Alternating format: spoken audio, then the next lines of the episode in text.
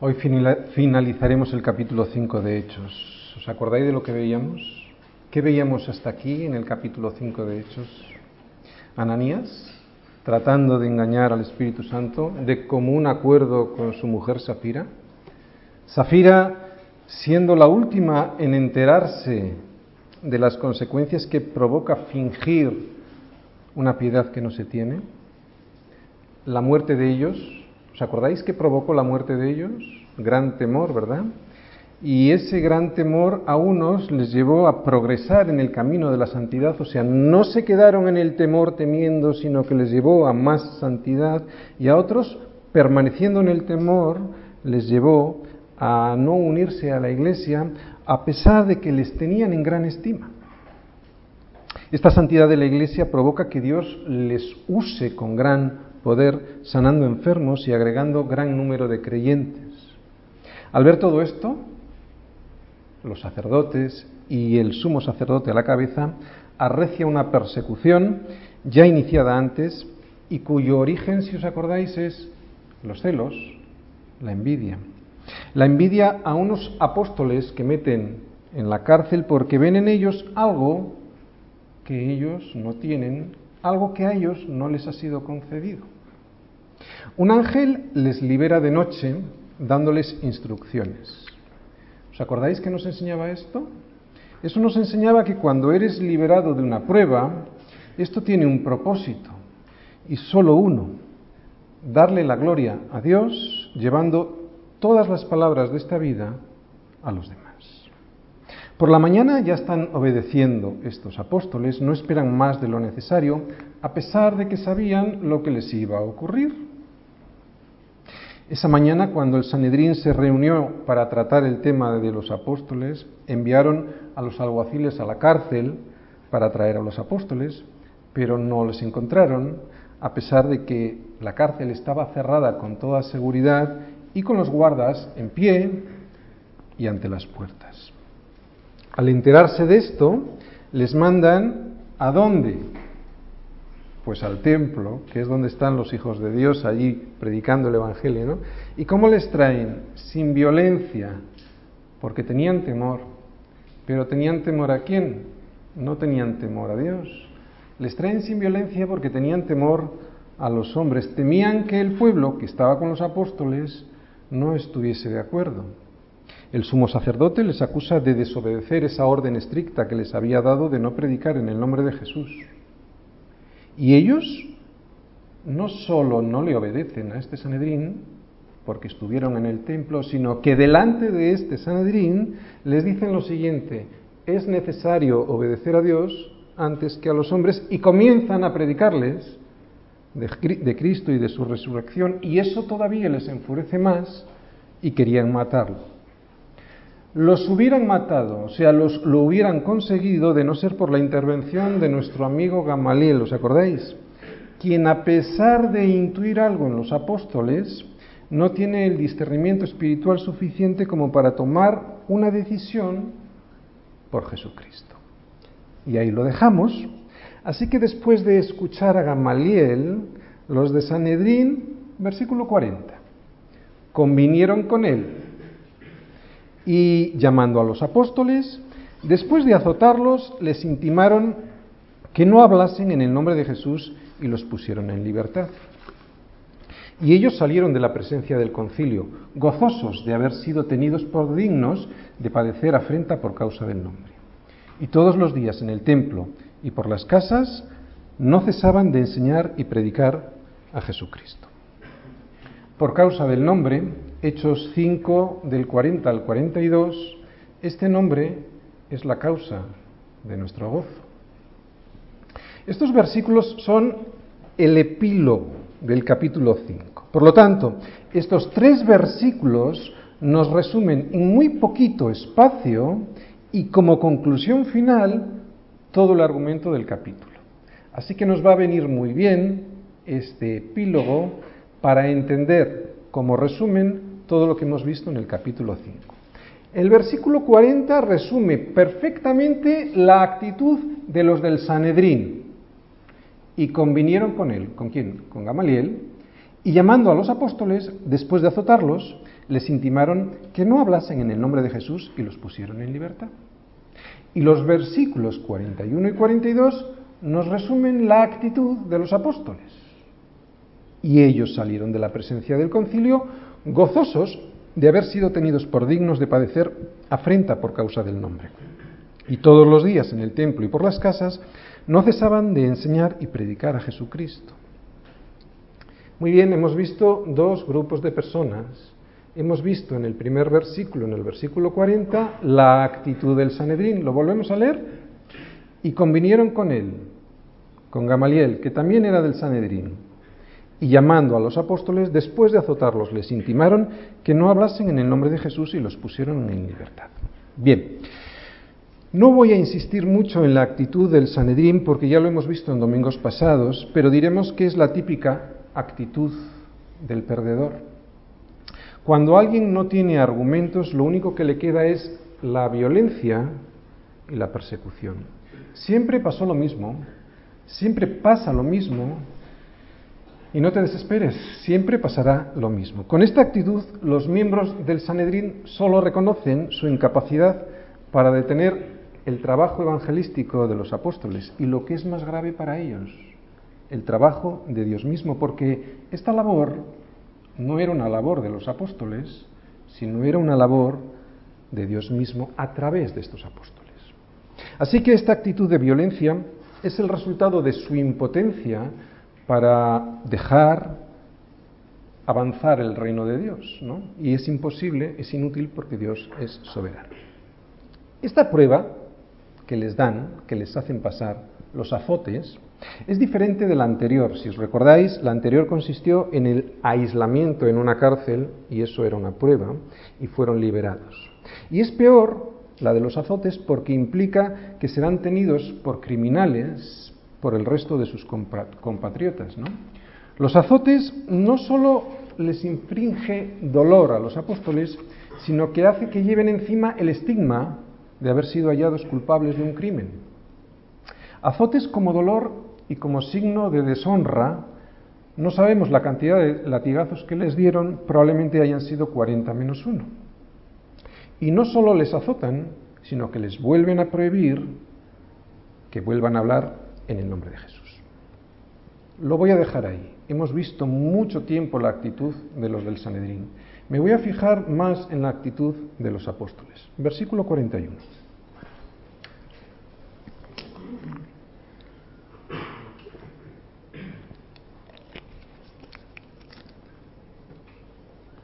Leemos. Y ellos salieron de la presencia del concilio gozosos de haber sido tenidos por dignos de padecer afrenta por causa del nombre. Muy bien, vemos todo lo contrario, son dos grupos.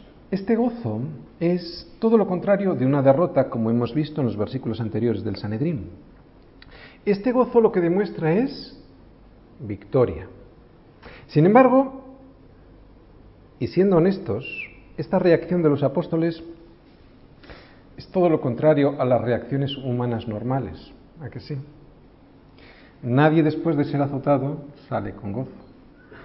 Y aquí está el contraste entre el versículo 40 y 41. Y por eso lo vamos a estudiar, porque hay un contraste que nos parece raro. Este versículo nos muestra la gran diferencia entre dos tipos de personas. El primer tipo de personas lo hemos estado viendo al analizar el comportamiento de los miembros del Sanedín. Pero ahora vemos que la actitud de los apóstoles es radicalmente diferente y en menuda diferencia reaccionan con gozo. Y esa será siempre la reacción que vamos a ver en todos los cristianos en este libro de los Hechos. Ante cualquier circunstancia, y vuelvo a repetir, ante cualquier circunstancia, ya sea de persecución o de esperanza o de alegría, el gozo va a ser la tónica general en la vida de los cristianos. ¿Cómo es posible? Gracias a este libro de los hechos que estamos estudiando, podemos saber de verdad en qué consiste el cristianismo. Si no hubiéramos tenido el libro de los hechos, hubiéramos pasado de los evangelios a las cartas y no hubiéramos tenido algo tan precioso como saber qué es la vida de la iglesia. Realmente lo que Dios quiere para su iglesia. Así que este libro trata del cristianismo, del verdadero cristianismo. La persona que quiera saber qué es de verdad el cristianismo no tiene nada más que leer este libro y encontrará la gran diferencia entre los religiosos, el Sanedrín, y los humanistas, por ejemplo, como Gamaliel, ¿no? tan responsables de renegar de Cristo como los propios del Sanedrín, y los verdaderos cristianos. Y es que el gran problema de la mayoría de nosotros, cuando hablamos de Cristo, cuando hablamos a Jesús, de Jesús con nuestros amigos, con la gente, es que la mayoría de las personas a las que les hablas de Jesús tienden a entender el cristianismo de una manera que no es la correcta, como estamos viendo en el libro de los Hechos lo entienden y lo que esperan encontrar es una religión, ¿verdad? Humanismo, buenas obras, ritos, tolerancia también. ¿Qué es tolerancia para ellos? Porque claro, la palabra es muy bonita, pero ¿qué es realmente tolerancia para el mundo? Pues mira, ¿sabes lo que es? Es la mezcla de la luz con las tinieblas, es mezclar la verdad con la mentira, es la amalgama de lo que no es posible amalgamar. Y esto no produce gozo, como luego vamos a ver. La gente, al rechazar este mensaje radical de Cristo en sus vidas, lo que hacen también es rechazar la consecuencia de vivir a Cristo plenamente y por lo tanto al rechazar vivir a Cristo plenamente, lo que se privan es del gozo que vamos a ver en los apóstoles. Te lo voy a volver a repetir porque esta es la clave de toda la predicación. Fíjate bien, la gente, al rechazar este mensaje radical de Cristo en sus vidas, lo que hace como consecuencia es rechazar vivir a Cristo de esta manera radical. Como mucho, aceptan una religión. Pero al rechazar dejar vivir a Cristo de esta manera soberana, si no quieres utilizar la palabra radical no me importa, de manera soberana en tu vida, de lo que te privas es de lo que vamos a ver, de la consecuencia que vemos en los apóstoles, que es gozo. Esta reacción de gozo es locura, para la gente, ¿no? Y es verdad, incluso para muchos cristianos viendo estos versículos dicen, no lo entiendo, no es entendible, no es muy comprensible. Por eso yo hoy voy a intentar explicar cómo se llega a producir este gozo a pesar de que las circunstancias que te rodeen no sean muy favorables. El versículo 41 se puede prestar a, a confusión, ¿de acuerdo? ¿Por qué? Pareciera que los apóstoles disfrutaban del dolor, ellos no disfrutan del dolor. Eso no es lo que se dice aquí.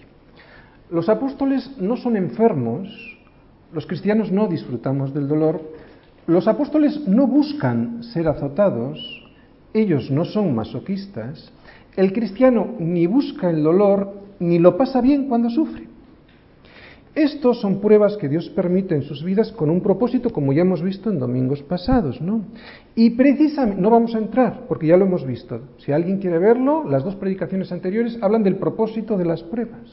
Pero claro, precisamente al, al entender el propósito de la prueba, hay regocijo, pero en sí mismo, estos momentos no son agradables. Los apóstoles no, los, no lo pasaron bien cuando les metieron por primera vez en la cárcel, ni tampoco cuando les pusieron por segunda vez en la cárcel pública, ni cuando les azotan lo pasan bien. Aquí no dice eso, lo que aquí se dice es que se gozan por padecer afrenta por causa del nombre, no por padecer los latigazos en sí. Y eso es lo que vamos a analizar ahora. ¿Qué significa este nombre las afrentas que nos producirá y el por qué nos produce gozo esa afrenta, no el dolor. Esto es muy importante porque la religión católica, que es una religión, considera esto, el dolor, como una resignación por la cual, cuando tú lo sufres, te ganas el cielo. Y no funciona así. Nosotros no nos resignamos ni siquiera no, disfrutamos del dolor. Entendemos que tiene un propósito, pero el dolor no es lo que nos produce el gozo, sino padecer la afrenta por causa de su nombre. Y eso es lo que vamos a intentar explicar. La comparación del versículo 40 y del 41 nos lleva a la conclusión de que, hay, de que aquí hay algo muy importante. Aquí hay algo muy radical, un contraste muy radical que tenemos que analizar, ¿no?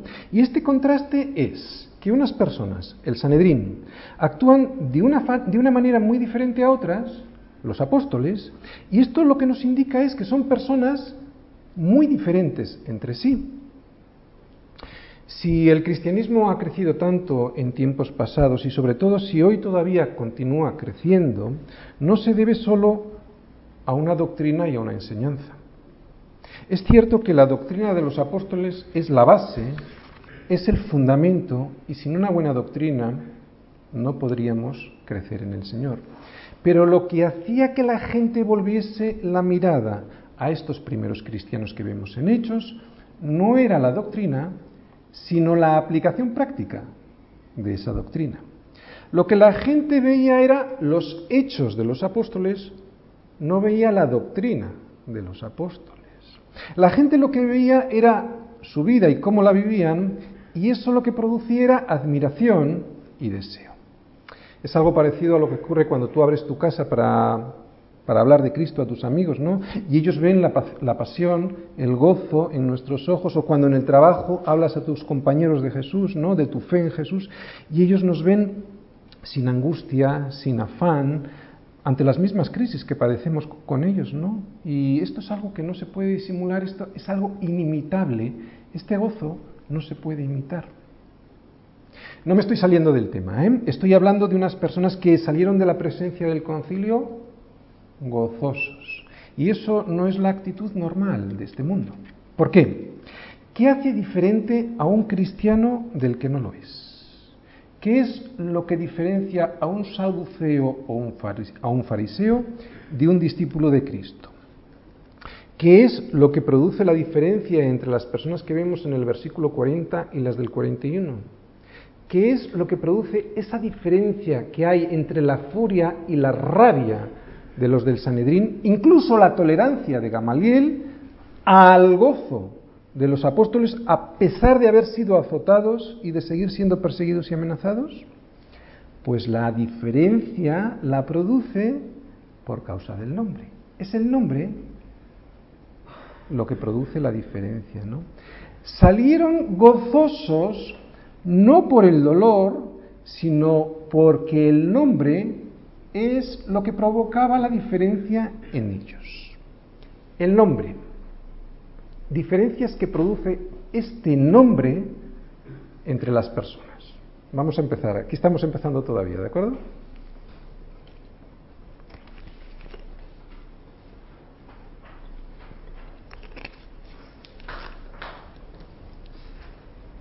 Bien, recordamos, hacemos un pequeño resumen. No salieron gozosos por el dolor, salieron gozosos por sufrir afrenta por causa del nombre. Por eso vamos a analizar este nombre para saber por qué, qué hay en este nombre para que la gente salga gozoso a pesar ¿no? de, salir azotados. Sabemos, porque ya lo hemos explicado muchas veces, que nuestro mundo, nuestro mundo no es el mundo físico, estamos hablando cuando decimos nuestro mundo, el mundo es el sistema de valores que rige este mundo es relativista, ¿verdad? Es relativista. ¿Qué es ser relativista? Para mí lo defino de esta manera. Ser relativista es ser un adolescente mental cuando se es un adulto en edad. Lo vuelvo a repetir. Para mí un relativista es aquella persona que es un adolescente mental cuando es en realidad un adulto en edad. Todo para mí y ninguna responsabilidad, ¿verdad? ¿A ti te gusta? Qué bien, a mí no. Así que ni se te ocurra hablarme de la verdad porque me siento ofendido. Eso es relativismo. ¿Qué es lo que entiende este mundo por tolerancia? Pues mira, te voy a decir lo que entiende por tolerancia. Que no les puedes hablar sobre la verdad porque ofendes a la gente. Por eso hay tanta persecución a los cristianos, incluso en países como los nuestros, ya no puedes predicar de la verdad porque ofendes a algún grupo. Os he contado muchas veces un anuncio que me... Lo voy a volver a decir porque es paradigmático, ¿no? Es un anuncio que se veía en, en el tranvía, se veía una mujer con un hijo en brazos. Quiero que mi hijo conozca su verdad. Qué lindo. Claro, eso no molesta a nadie, pero qué estúpido. Yo no quiero que mi hijo conozca su verdad. Quiero que mi hijo conozca la verdad. Lo otro es la disculpa para que yo también pueda hacer lo que me da la gana y así no sentirme culpable. Dejo que cada uno tenga su verdad y así hago lo que me da la gana, hago de mi capa un sayo. Como yo no me meto contigo, tú no tienes el derecho a meterte conmigo. Esta es la paz del mundo de la que Cristo dijo que no iba a traer. Mucha gente no entiende este versículo. Yo no he venido a traer la paz. Se refería a, este a esta paz, a la componenda de la luz con las tinieblas. ¿Y qué dijo después? Yo he venido a traer la espada. O sea, lo que divide la luz de las tinieblas. ¿Quieres saber lo que es la verdad? Una espada, Cristo. Y divide la verdad de la mentira. Todo lo contrario de este mundo relativista, que mezcla la luz con las tinieblas, para así tener la libertad de hacer lo que le dé la gana y que nadie le acuse con su sola presencia, que es lo que hacemos los cristianos. Con nuestra sola presencia servimos de acusación, porque quieren hacer lo que les da la gana, eso es para ellos tolerancia. Cuanto más cuando encima les hablas de la verdad, se sienten ofendidos. Bien, pues el cristiano no es relativista, ¿no? ¿Por qué no es relativista un cristiano? ¿Porque tenemos un Dios relativo? No, no somos relativistas porque tenemos un Dios absoluto, de verdades absolutas. Por eso las diferencias que ahora vamos a ver entre un cristiano y uno que no lo es son diferencias absolutas. No permiten medias tintas. Así que, y no me he salido del tema porque estoy hablando del gozo, para que realmente haya gozo en la vida de un cristiano, se tienen que dar mínimo tres diferencias que yo voy a, contaros ahora de manera plena, de manera absoluta. Porque si se dan de manera relativa, sería vivir una religión. Y por lo tanto no vas a tener el gozo de un Dios absoluto. ¿Entendemos? La primera diferencia es muy sencillita. La primera diferencia entre los dos grupos de personas que vemos en el versículo 40 y el versículo 41 no consiste en creer o en no creer en Dios. De hecho, los dos grupos de personas creían en Dios. En realidad la primera de las diferencias es creerle a Dios, que es muy diferente. Pastor, ¿y en la práctica en qué consiste esto? ¿no? ¿En qué consiste creerle a Dios en, un mundo en el que te dice que todas las religiones son iguales, bueno, y eso en el mejor de los casos, que todas las religiones son iguales, ¿no? que todas pueden aportar algo o que todas conducen al mismo Dios. Pues los cristianos bíblicos nos guiamos por lo que dice la Biblia. ¿Y qué nos dice la Biblia con respecto a esto? Pues concretamente en el Evangelio de Juan, Jesús nos dice, fíjate lo que dice Jesús en Juan 6 del 28 al 29, dice así le preguntan lo siguiente, ¿qué debemos hacer para poner en práctica las obras de Dios?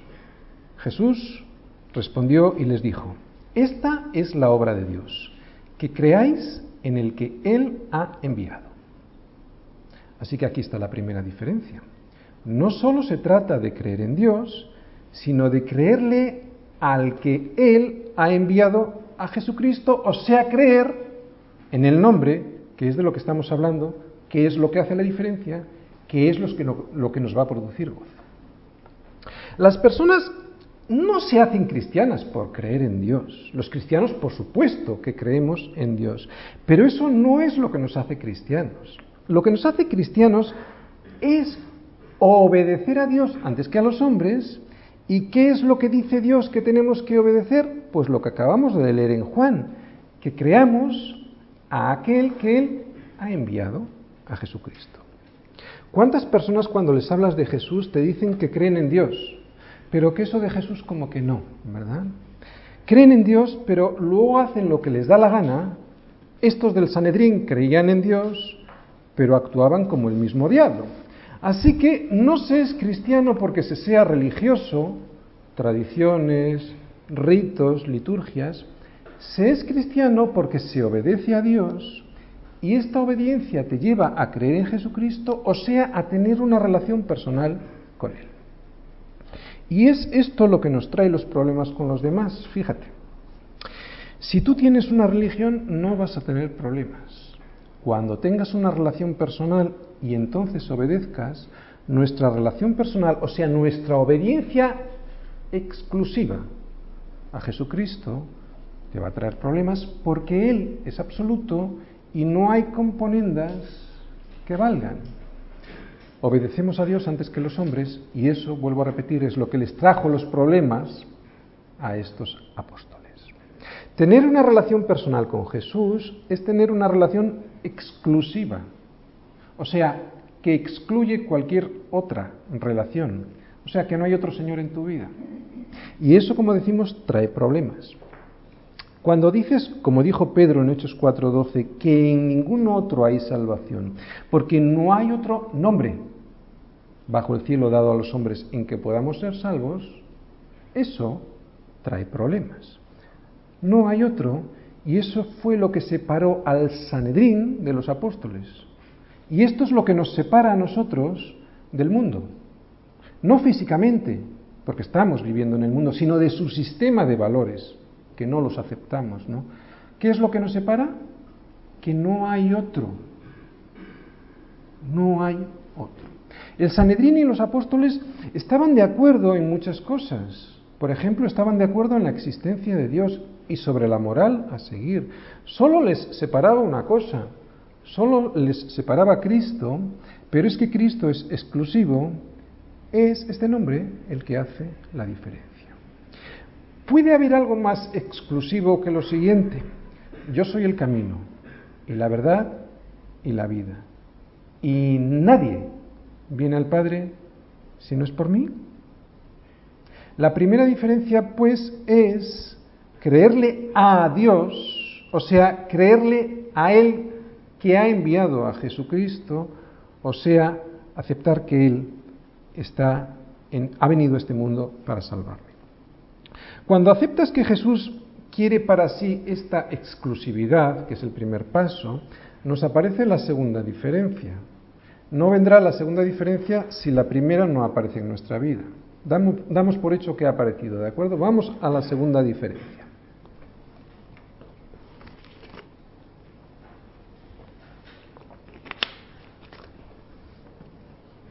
Bien, la segunda diferencia mm, depende directamente de la primera. Esta segunda diferencia es que ambos grupos de personas son esencialmente diferentes. Te puede parecer una perogrullada, pero si te fijas he dicho esencialmente. Y aquí está la gran diferencia entre ambos grupos. Son esencialmente diferentes porque las personas de ambos grupos son criaturas totalmente diferentes. No comparten la misma naturaleza y esto es una diferencia no menor. Un cristiano no es diferente de un, perdón, un no cristiano no es diferente de un cristiano porque haya decidido aumentar su acervo cultural con una doctrina o con una enseñanza. Eso no consigue hacer esencialmente diferente a una persona de otra. Eso lo único que añade es una información más a tu currículum personal y es lo que les pasa a muchos cristianos que tienen mucha información doctrinal y teológica. Lo que de verdad produce una diferencia esencial es el nuevo nacimiento. Porque en Cristo Jesús ni la circuncisión vale nada, ni la incircuncisión, sino una nueva creación esto lo dijo Pablo en Galatas. Una nueva creación es lo que somos los cristianos. Al creer en Jesucristo, primer paso, se nos ha dado una nueva naturaleza. No solo una nueva información. Una nueva naturaleza que lo que hace es que lo que antes te parecía correcto, porque te satisfacía a ti, o sea, buscabas tu propia satisfacción, ahora ya no lo ves igual y por eso decides no hacerlo. Es una nueva naturaleza porque es Cristo viviendo en ti y eso hace una gran diferencia. El Señor le dijo a Nicodemo, vamos a Juan 3, por favor. Juan 3, versículos del 3 al 7. Lo sabemos todos, pero vamos a ir a mirarlo. Juan 3, del 3 al 7, y leemos. Fíjate lo que le dice el Señor a Nicodemo. De cierto, de cierto te digo, que el que no naciere de nuevo no puede ver el reino de Dios. Nicodemo le dijo, ¿cómo puede un hombre nacer siendo viejo? ¿Puede acaso entrar por segunda vez en el vientre de su madre y nacer? Aquí Nicodemo estaba escapándose, ¿de acuerdo? Respondió Jesús, de cierto, de cierto te digo, que el que no naciere de agua y de espíritu no puede entrar en el reino de Dios. Lo que es nacido de la carne, carne es, y lo que es nacido del espíritu, espíritu es. No te maravilles de que te dije, os es necesario nacer de nuevo. No existen dos personas más diferentes que aquella que ha nacido de la carne y aquella que ha nacido del espíritu. Un nuevo nacimiento es lo que produce el contraste que estamos viendo entre los del Sanedrín y los apóstoles. Fue un Pentecostés lo que hizo la diferencia, no un curso de doctrina teológica.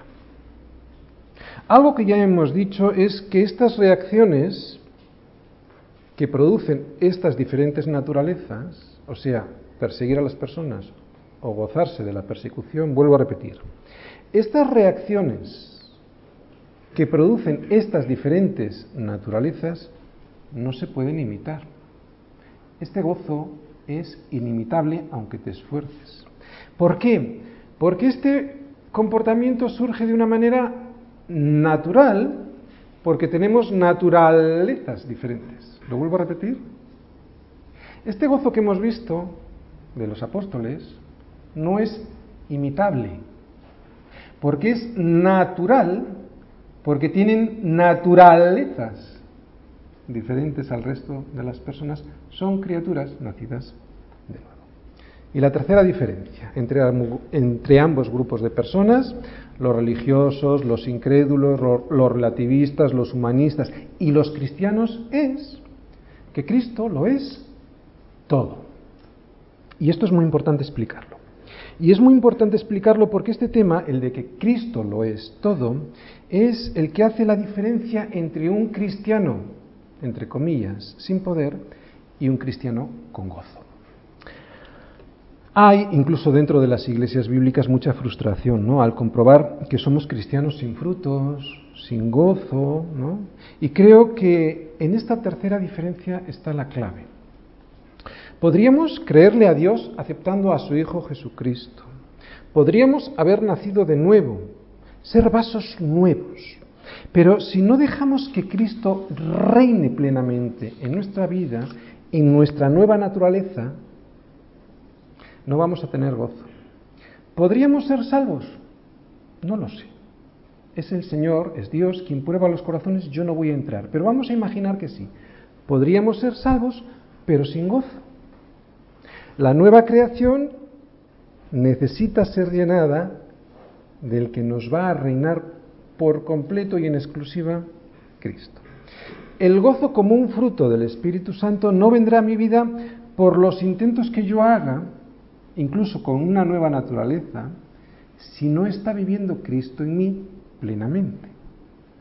Cuando yo lo hago en mis fuerzas, lo único que voy a conseguir es forzar ese resultado y no se lo va a creer nadie, ni yo mismo. No podemos hacernos cristianos en nuestras propias fuerzas. Yo lo intenté en el pasado y no lo conseguí y seguro que a ti también te habrá pasado, incluso te podría estar pasando ahora.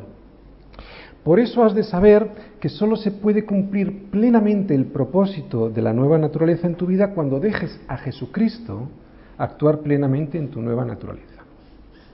Voy a resumir las diferencias entre estos dos grupos de personas, las que vemos en el versículo 40, el Sanedrín, y las que vemos en el versículo 41, los apóstoles. Primero, la gran diferencia que vemos es que creemos en el nombre. Segunda, es que esa fe produce en nosotros un nuevo nacimiento. Y tercera, es que dejamos actuar a Cristo plenamente en nuestras vidas.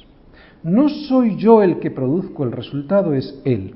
Y solo es posible después de la sumisión de mi vida a su señorío, a su señorío completo, no relativo. Y es justo después de estas tres diferencias cuando vienen los resultados. Y el resultado principal, yo no sé si principal, pero por lo menos el más llamativo y el más desconcertante es que ellos salieron de la presencia del concilio gozosos. Vamos a ver ahora el nombre y la primera consecuencia que produce este nombre en nosotros, que es gozo. Estás gozoso sea cual sea la situación por la que pases. Volvemos a repetir, esto no es una cuestión de masoquismo, es una cuestión de confianza y de perspectiva. ¿Cuál es la perspectiva de un cristiano? Pues sabes que Él lo controla todo si es que tú le dejas que lo controle todo. ¿Y eso que produce? Paz. Paz que sobrepasa todo entendimiento y gozo. El cristiano que tiene gozo sabe, no siente, a veces lo siente, pero no siempre lo siente. Lo que sí sabe, siempre sabe que su felicidad no depende de algo que pueda perder. Casa, empleo, relaciones, trabajo, salud. Para eso son las pruebas, para saber si realmente estamos en la fe, si permanecemos en la fe, al margen de las circunstancias que nos rodeen eso no significa la prueba que Dios no te quiera, todo lo contrario, Dios a quien ama disciplina y la disciplina es una prueba para que tú te pruebes si realmente estás en la fe. Sería imposible saber si tenemos fe de verdad si no fuera por las pruebas. ¿A que sí? Porque como todo te va bien, ¿cómo puedes saber que tienes fe? Así que nuestra perspectiva, ¿empezáis a ver por qué tengo gozo en mi vida a pesar de la prueba?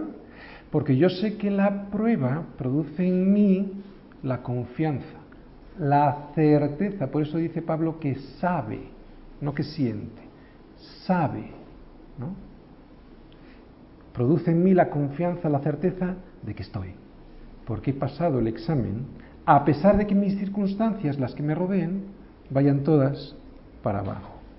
Las pruebas lo que producen es la seguridad de la salvación, no la salvación, no es por obras, pero sí la seguridad en mi vida de que estoy dentro. Por lo cual, dice Pablo, estoy seguro, dice él, seguro de que ni la muerte ni la vida, ni ángeles ni principados ni potestades, ni lo presente ni lo porvenir, ni lo alto ni lo profundo, ni ninguna otra cosa creada, aunque sean pruebas muy duras, esto lo he puesto yo, nos podrán separar del amor de Dios que es en Cristo Jesús, Señor nuestro. Por lo cual estoy seguro. ¿Cómo puede estar alguien tan seguro si no es después de una prueba? Cuando un cristiano está seguro de esto mismo que Pablo dice en Romanos, ese cristiano entonces tiene que gozo, gozo y paz que sobrepasa todo entendimiento, como luego nos dice Pablo en Filipenses 4, 7. Vale, vamos a profundizar un poquito más. Vamos a ver ahora los motivos y las razones por las cuales un cristiano tiene gozo en este nombre. Primera, porque el Señor es quien es. Y esto me produce gozo. Qué tontería. Podría pensar alguien a que sí. Pues mira, te puede parecer una tontería lo que acabo de decir, pero si tú fueses amigo del rey de España o del presidente de los Estados Unidos, ¿a que no te lo callas? Te caigan bien o te caigan mal estas personalidades, seguro que todos tus amigos se enteran y no se enteran porque el rey de España o el presidente de los Estados Unidos lo vayan contando. Se enteran porque tú lo vas contando. ¿Y quién es este Señor que nos produce este gozo por ser quien es y del que siempre estamos hablando. Hebreos 1 del 1 al 3. Ahí está este Señor. Dios, habiendo hablado muchas veces y de muchas maneras en otro tiempo a los padres y a los profetas, en estos postreros días en los que estamos, nos ha hablado por el Hijo, a quien constituyó heredero de todo. Ese es mi Dios, heredero de todo. Y por quien asimismo hizo el universo el cual, o sea, el dueño del universo es mi Señor, más que el rey de España o el presidente de los Estados Unidos, el cual, siendo el resplandor de su gloria y la imagen misma de su sustancia, Dios mismo, y quien sustenta todas las cosas con la palabra de su poder, ese es en el que yo me gozo solo por ser Él quien es. Este es mi Señor y eso me produce gozo. Por eso todo el mundo sabe que Él es el Rey de Reyes y el Señor de Señores en mi vida. Segunda razón, por lo que hizo por mí, y eso me produce gozo. ¿Qué hizo por mí? Vino a salvarme porque estaba perdido, ¿no? Y lo hizo con total desinterés. No lo necesitaba él, lo necesitaba yo. Y esto es amor. Nadie tiene mayor que este que uno ponga su vida por sus amigos. Tercera razón, por lo que hizo de mí, lo hemos dicho antes, hizo de mí una nueva criatura. Cuarta razón, este cuarto motivo es de gran alegría para mí y yo espero que tú te goces conmigo al entender este cuarto motivo. Tengo gozo por el conocimiento espiritual que me ha dado mi Señor. Mira, Él me ha dado a conocer qué es la verdad y qué es la mentira. Y eso cuanto más tiempo pasa en mi vida, más me alegra saberlo, porque eso me hace más libre libre de las ataduras que veo que tienen las personas que me rodean y que no son cristianos. Un ejemplo. Todos los gobiernos del mundo se pelean por información, ¿no? La información es valiosísima para no cometer errores e ir por delante hacia la victoria cuando un país está en guerra, por ejemplo. Saber por qué lugares no has de pasar para no caer y por qué lugares sí puedes pasar sin caerte, eso es de gran valor y eso me produce gozo. Un gozo, yo os he de reconocer, en mí casi patológico, porque no lo puedo reprimir. Y le doy gracias a mi Señor porque eso me vino del cielo, no lo averigüé yo por mí mismo porque soy muy listo, me fue revelado por Él porque es muy bueno. Información. Eso es vital para ti y vital para mí. Saber, por ejemplo, que mi felicidad no procede de la televisión y de sus programas y del programa que voy a ver esta tarde. Saber que, que no los veo. Saber que mi felicidad no depende del gobierno que surja en las próximas elecciones. Saber que mi felicidad no va a depender de la casa en la que vivo o del coche que conduzco, eso es como para tirar cohetes. Saberse libre de todo eso produce gozo, profundo gozo y eso solo viene de la información que me ha sido revelada del cielo. Es un gozo saber que yo, aunque estoy en este mundo y en este país, ya no pertenezco ni a este mundo a este país. Mi ciudadanía está en los cielos y saber eso, tener esta información, me produce gozo. Quinta razón por lo que me ha dado. ¿Qué me ha dado? La paz con Dios. Y esto me produce gozo. Antes estaba en guerra, aunque no lo reconociera, pero ahora estoy en paz con Él. Ya no me peleo más con Dios y cuando uno está en paz, ¿qué tiene? Gozo. ¿Os acordáis que no era el reino de los cielos? Ni comida ni bebida, sino que justicia, paz y gozo en el Espíritu Santo. Volvemos a repetir, justicia, Cristo es nuestra justicia. Después de tener a Cristo que tenemos paz, ¿con quién? Con Dios, ya no peleamos más. Y al tener la paz, tenemos el gozo. Es este el camino y no al revés. ¿Por qué la gente no tiene gozo? Porque va detrás del gozo. Eso nos viene dado del cielo. ¿Qué es lo que hay que buscar? El reino de Dios es su justicia, paz y gozo. Eso es el reino de los cielos, ¿os dais cuenta? Puro sentido común. Cuando vamos al final, no lo encontramos. Tenemos que ir al principio, la justicia. Cuando vas a la justicia, que es Cristo, tienes paz con Dios y por lo tanto tienes gozo. El reino de los cielos, aquí y ahora, como adelanto. Sexta razón, por lo que hizo conmigo. Soy coheredero con Jesucristo. Mira, estos apóstoles, al ser perseguidos, se veían como Jesucristo mismo y eso les producía gozo porque cada día se veían más como Él mismo, ¿no? Por, esta, por esto, esta razón, por esto, esta prueba les producía gozo, porque en algún sentido esta prueba les aseguraba que al participar de sus mismos padecimientos, también iban a ser herederos de su misma herencia.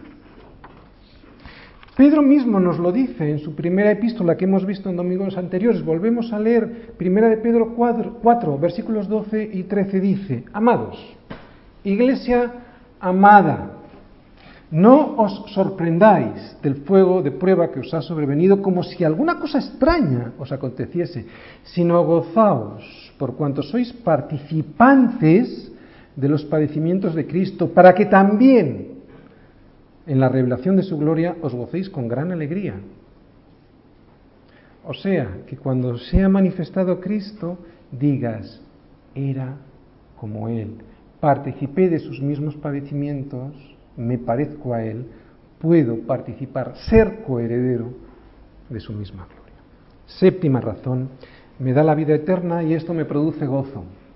Mira, debiera ser la razón en la que yo más me extendiera, porque es la más importante.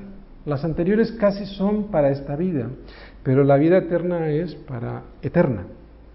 Pero no me voy a entretener ahí porque es tan evidente que eso debiera ser solo con eso ya producirnos gozo que no me voy a entretener. Voy a haceros un resumen de este nombre que marca la diferencia.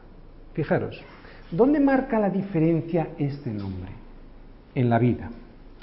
No se vive de la misma manera cuando uno es cristiano que cuando uno no lo es en la muerte. Se dice que uno muere como ha vivido y yo me lo creo. Cuando he visto morir a alguien, le he visto morir exactamente de la misma manera y con los mismos vicios con los que había vivido. Pero en la muerte, este nombre también marca la diferencia. ¿no? no se muere igual cuando uno cree en Jesucristo que cuando no cree. Y en la eternidad, hemos dicho, marca la diferencia este nombre en la vida, en la muerte y en la eternidad, que es el último que veíamos, ¿no? No es lo mismo vivir eternamente separado de Dios que vivir eternamente junto a Él y por eso tengo gozo. Claro, ahora entiendo a estos cristianos, son tan avariciosos que quieren más gozo, por eso viene el versículo 42. Quieren más gozo, fíjate cómo lo intentan conseguir. Y todos los días en el templo y por las casas no cesaban de enseñar y predicar a Jesucristo. Y te vuelvo a repetir que aquí en este versículo está la clave para conseguir el gozo. Porque ellos querían más gozo. Por eso vemos el versículo 42. Uno disfruta al presentar a Jesucristo, es un verdadero gozo. De hecho, es mi único gozo verdadero. Y es que cuando eres usado por Dios, estás gozoso. ¿No te ha pasado que cuando hablas de tu Señor el mundo se para? Es como si no existiese el tiempo. Y esto es una señal de gozo, ¿no? Cuando se detiene el tiempo, o por lo menos los enamorados dicen eso, ¿no? Que cuando están ellos dos, el tiempo no pasa. A mí me pasa con mi Señor. Cuando hablo de mi Señor, el tiempo pasa. Brian, ¿cuándo has sido más feliz que cuando has compartido del Señor y has, visto en tu vida que has sido usado? Yo estoy seguro que nunca. Salva, ¿cuándo has, has tenido más gozo en tu vida cuando, que cuando has predicado del Señor y has visto que eso ha producido vida nueva en las personas? Versículo 42. Buscaban más gozo. Por eso les vemos en las casas, en el templo, hablando de Jesucristo. ¿Te sorprende que la gente en las iglesias esté mustia? Versículo 42. Vamos a analizarlo y ya prácticamente terminamos. Todos los días, dice. Nuestro ministerio es de todos los días y eso es lo que producirá gozo todos los días. En el templo y por las casas. O sea, en la iglesia, en la calle, en nuestro hogar. Eso significa que no solo vale en la iglesia, para que se produzca el gozo en tu vida, en tu ministerio, y todos tenemos un ministerio, en tu vocación, y todos tenemos una vocación, un mandamiento que es ir y predicar, habrá de llevarse a cabo de manera integral. O sea, no solo en el templo, también con tus amigos, en tu casa, incluso cuando te encuentres con un desconocido, si consideras y el Espíritu te lo dice, has de hacerlo. Todos los días, en el templo y en las casas, enseñaban y predicaban. ¿Qué es predicar? Predicar es anunciar la verdad, o sea, que la conozcas. Es lo que hago yo desde aquí, ¿no? Y lo que tú haces también con tus amigos o desconocido. Predicar, pues, es anunciar la verdad del Evangelio. ¿Y cómo se diferencia o qué diferencia hay entre predicar, que es anunciar el Evangelio, y enseñar? Pues mira, enseñar es instruir en la verdad. O sea, que, tú sepas usar en tu vida, que aprendas a usar esa verdad que te han presentado, que te han predicado, o sea, que aprendas a usar la palabra. Una predicación nos vale para aprender, un, discipulado nos vale para aprender, un estudio bíblico nos vale para aprender, una consejería nos vale para aprender, o sea, para poner en práctica la verdad que previamente nos ha sido anunciada. ¿Y qué es lo que enseñaban y predicaban? A Jesucristo. Este versículo dice que enseñaban y predicaban a Jesucristo. Sé que soy muy pesado con este tema, pero es lo que la escritura constantemente, ¿verdad Inés? Es lo que la escritura, esto es lo bueno de las predicaciones expositivas, no me puedo escapar ni decir lo que a mí me apetece, tengo que decir lo que dice. Como decía, es lo que constantemente me presenta la escritura y yo no puedo anunciar otra cosa diferente a lo que veo en ella. Además, yo soy el primero que necesito escuchar otra vez esto mismo, porque yo también tiendo a presentarme a mí mismo mi testimonio cuando hablo de Jesucristo, sustituyéndolo por el testimonio de Jesucristo mismo. ¿no? Es como si pensase que mi vida va a ser más impactante por cercana a la otra persona que la vida de Jesucristo, y esto es un error. No es así, debemos confiar en el Evangelio, porque es el Evangelio el que es poder de Dios, no tu vida. Un ejemplo. Te voy a poner, o por lo menos a mí se me ponen los pelos como escarpias, un ejemplo bíblico. Cuando Jesús fue llevado al desierto y fue tentado por el diablo, Jesús no le dijo algo como esto. Déjame que te cuente sobre mi experiencia, ya verás como mi testimonio eh, te va a convencer. No. ¿Os acordáis qué le dijo? escrito está. Así que este versículo 42 me vuelve a recordar que es, es de Jesucristo de quien tengo que hablar a los demás si lo que pretendo es evangelizar. Cualquier otra cosa que haga podría ser muy interesante, pero no sería evangelizar. Así que esta es la tarea que nos queda a todos, ¿no? Y todos los días, en el templo y por las casas, no cesaban de enseñar y predicar a Jesucristo. Pero no debemos hacer esto como algo que nos produzca un esfuerzo. Algo que hagamos en nuestras fuerzas no valdrá de nada. Esto debe de ser hecho como algo que nos surja de una manera natural, porque tenemos una naturaleza diferente que ha sido llenada por Cristo, que es el que produzca que mi naturaleza diferente funcione. Por eso al realizar aquello para lo que fuimos creados en nuestra nueva naturaleza, viviendo esta nueva naturaleza con Cristo dentro, nos saldrá fácil, producirá fácil nuestra vida gozo.